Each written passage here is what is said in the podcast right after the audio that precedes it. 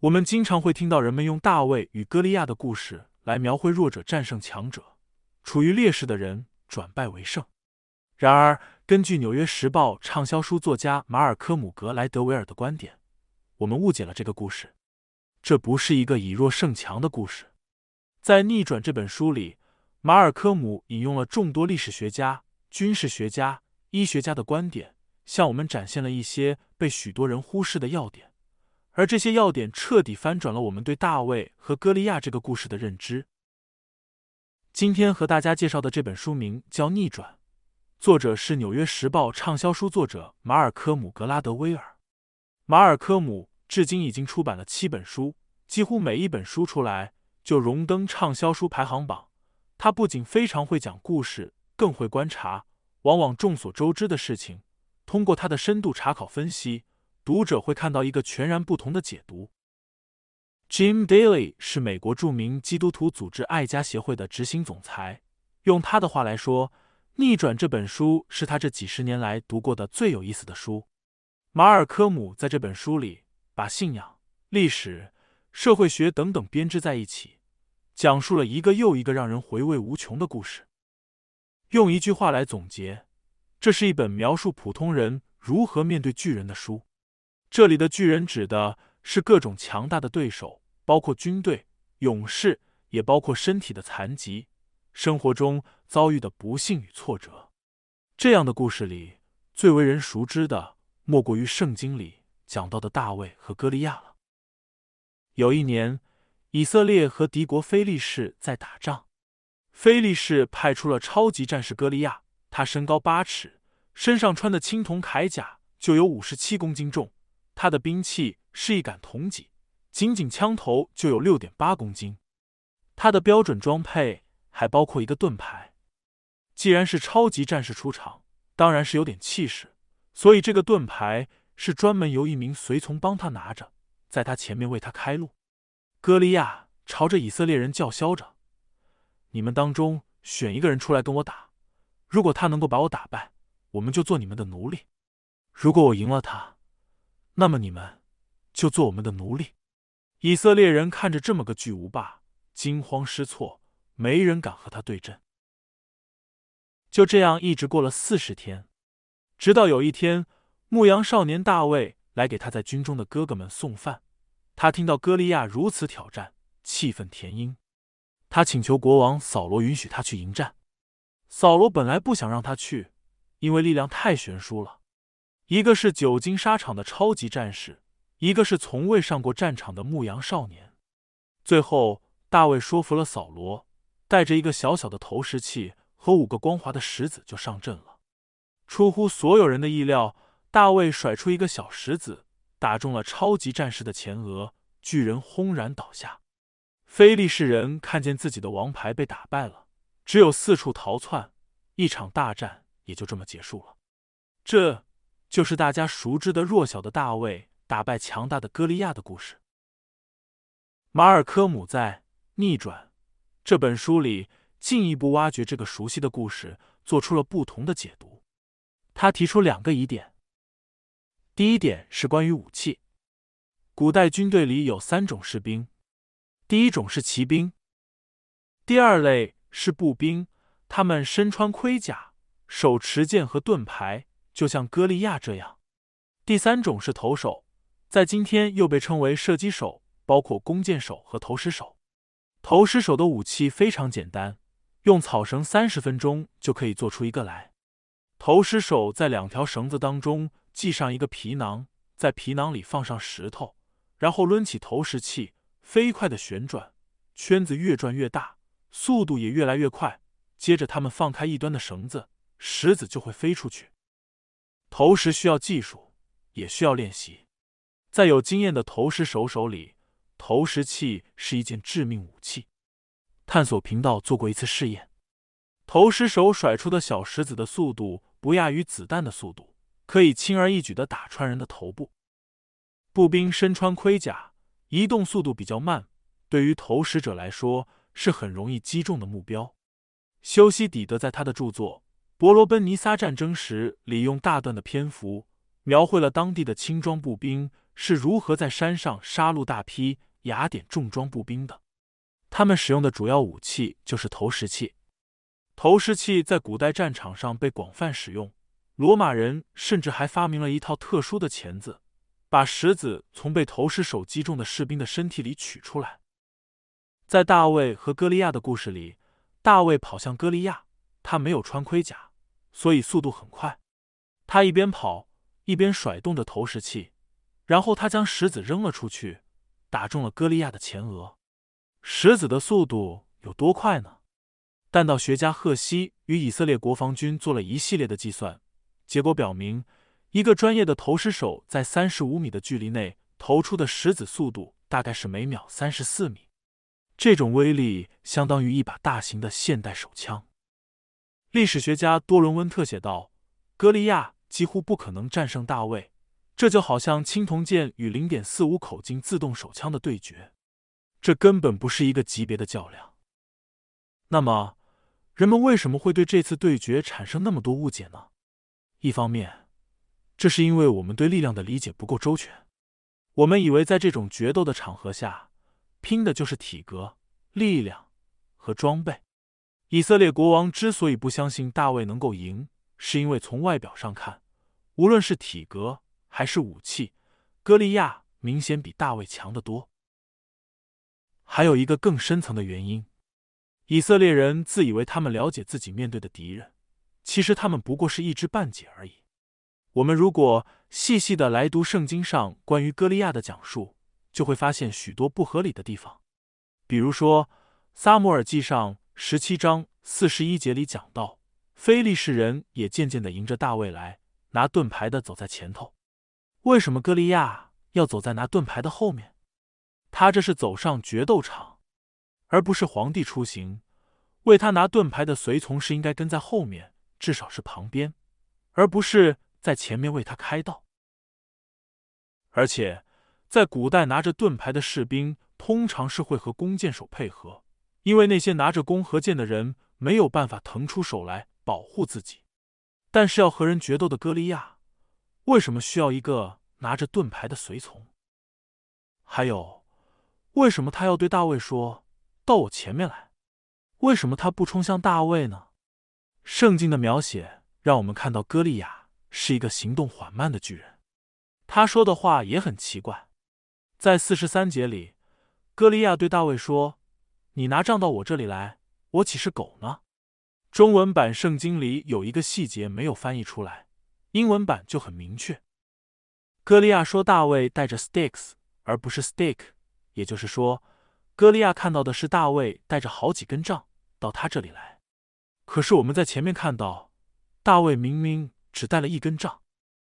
许多现代医学家推断，歌利亚体型巨大的原因是因为他患了肢端肥大症，这种疾病由脑下垂体的良性肿瘤引发，肿瘤会让人生长激素过剩，同时因为肿瘤会压迫视觉神经，所以得这种病的人都会有视觉问题。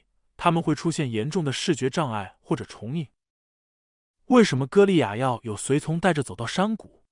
因为随从是他的视觉向导，要走在他的前面，而不是跟在他后面。为什么他的速度这么慢？因为他看不清楚。为什么他要对大卫说到我跟前来？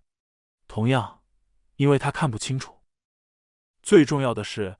他把大卫带的一根棍子却看成了好几根，这也就恰恰暗示了他的视觉障碍。从远处看去，以色列军队看到的是一个让人胆颤惊心的巨人，而实际上，巨人那庞大的身躯也恰恰是他最大的弱点。可能听到这里，你心里会有一个小小的疑惑：马尔科姆对大卫故事的重新诠释，会不会削减我们对神的信心呢？毕竟，大卫对歌利亚说：“你来攻击我是靠着刀枪和铜戟，我来攻击你是靠着万军之耶和华的名。我要使普天下的人都知道以色列中有神，又使这众人知道耶和华使人得胜，不是用刀用枪，因为征战的胜败全在乎耶和华。”按照我们原本的理解，大卫越是弱小，就越是能显出神的大能。当历史学家、军事学家、医学家把他们的发现展现在我们面前时，我们发现，原来大卫不仅不像我们想象的那么弱小无助，他的兵器比格利亚其实厉害的多，而且歌利亚也根本不是我们想象的那么强大。这是不是表明神没有我们原先理解的那么厉害了呢？爱家协会和福音联盟都就这本书采访过马尔科姆，他们不约而同的问到了这个问题。马尔科姆说：“恰恰相反，他突出了神的重要性。在大卫出场之前，以色列军中已经有投石手了，因为这是当时的常规配置。在世诗记就提到过。”以色列人有一次在打仗时派出了两万六千人，再加上从众军之中有拣选的七百精兵，都是左手便利的，能用机弦甩石打人，毫发不差。那么多的投石手，没有一个人敢站出来，不是因为他们能力不够，而是因为他们被歌利亚巨人的表象吓坏了。他们看到歌利亚高大的身材、亮光闪闪的铠甲、上百斤重的兵器。就忘记了自己信仰的耶和华，或者说，歌利亚让他们看到自己的信仰真面目。就像 C.S. 路易斯说的：“任何事情，除非其真伪与你生死攸关，否则你无法知道自己对他是否真正相信。”一条绳子如果只用来捆扎箱子，你当然可以轻而易举的说自己相信它够坚韧结实。但是，假如你身垂悬崖之下，要靠这条绳子来救命，那时也是破天荒头一次，你才会察觉自己对他有多信赖。大卫之所以能够挺身而出，不是因为他对自己的信心，而是因为他对神的信心。就像哥林多后书里说的：“我们虽然在血气中行事，却不凭着血气征战。我们征战的兵器本不是属血气的。”对基督徒来说，最重要的武器是圣灵。是神的话语。当我们顺服圣灵的引导时，神自然会在各样善事上成全他，叫人成全他的旨意。马尔科姆在《逆转》这本书的最后又讲了一个故事：法国南部高原地区有一个小村子，叫做勒尚邦，那里住着一小群胡格诺基督徒。二战时期，他们反对纳粹和法国维希政府大肆抓捕犹太人，于是他们。公开接收逃难到他们这里来的犹太人，他们甚至对纳粹说：“我们会收留犹太人，我们会把他们藏起来，不管你们怎么样对待我们，这是我们作为基督徒的责任。”到二战结束时，他们一共拯救了数千名犹太人。那么问题来了，法国当时也有许许多多的基督徒，他们敬拜着同一位上帝，读着同一本圣经，但是为什么？他们没有站出来收留那些犹太难民呢？他们和胡格诺派的区别是什么呢？区别就是在那个偏远小村庄住着的胡格诺派基督徒，他们切切实实的相信上帝会赐予他们力量来持守福音的诫命，抵挡邪恶，而他们也愿意为此付出代价。这群胡格诺基督徒有什么秘密武器吗？当然有，他们的秘密武器就是他们的历史。胡格诺派是由法国新教发展出来的一个派别，他们在宗教改革期间脱离了天主教会，于是法国政府把他们视为反叛者，许多国家和国王公然围捕胡格诺教徒，数以万计的胡格诺教徒被血腥屠杀，这样的恐怖持续了一百多年。到了十九世纪末，有二十万名胡格诺教徒离开法国，逃到欧洲其他国家和北美。而那些留在法国的教徒，为了躲避追捕，来到维瓦赖高原。勒尚邦就是他们定居的一个村子，逼迫就是他们的历史。当纳粹来威胁胡格诺教徒交出犹太人时，这与几百年前他们祖先遭受的逼迫来说，简直就是小菜一碟。胡格诺教徒面对的法国维希政府和纳粹，也和歌利亚一样，看似强大，其实虚弱的很。在当地的维希政府的警察局里，有许多富有同情心的人，他们会事先警告教会的牧师，隔天会有突击行动。而且，就算警察小分队出现时，他们会在当地的咖啡馆喝杯咖啡，一喝就喝很久，以便给镇上的人足够的时间去通知其他人。而且当时的德国军队已经自顾不暇，特别是在一九四三年以后，东线战役已经开始拖他们的后腿。德国纳粹分身乏术，他们没有精力和这些山里人玩猫捉老鼠的游戏。胡格诺派基督徒对付纳粹的秘密武器，就是他们的历史。更准确的说，是他们不怕逼迫的历史。马尔科姆在接受福音联盟的采访中谈到，往往最强大、最具有颠覆性质的力量，不是来自那些我们看得见的大人物，而是那些不起眼的小人物。就像他在书里说到的，当巨人和牧羊人站在决斗场上时，或许你眼里只有那个穿着闪亮铠甲、拿着剑和盾牌的巨人。但是在这个世界上，那些值得珍惜的美丽和宝贵的价值，都源自那个牧羊人。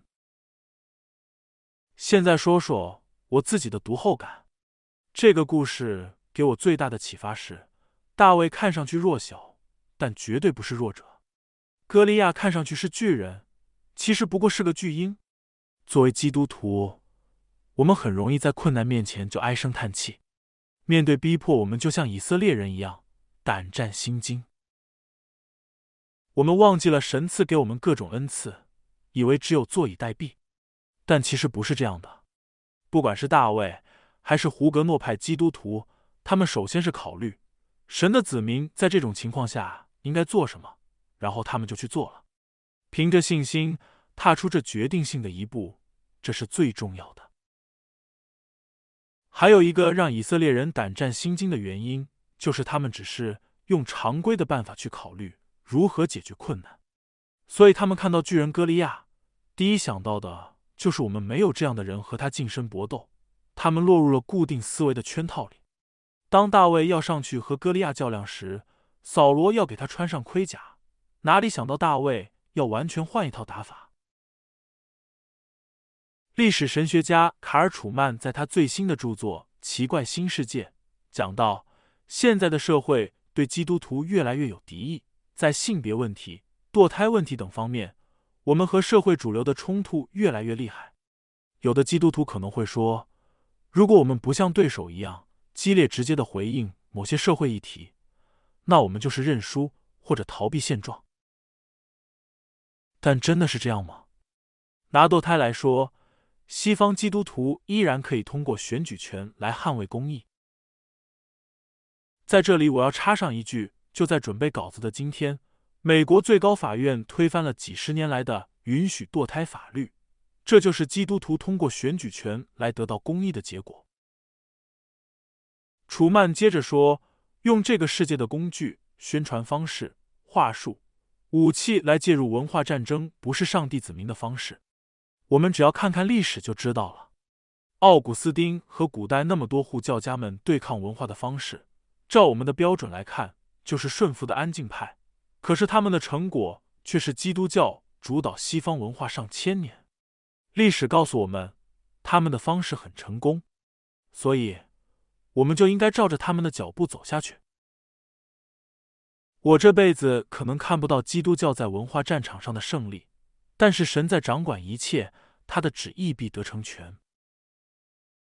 今天的节目就到这里结束了。如果您有什么意见和建议，欢迎留言。我们下期再见。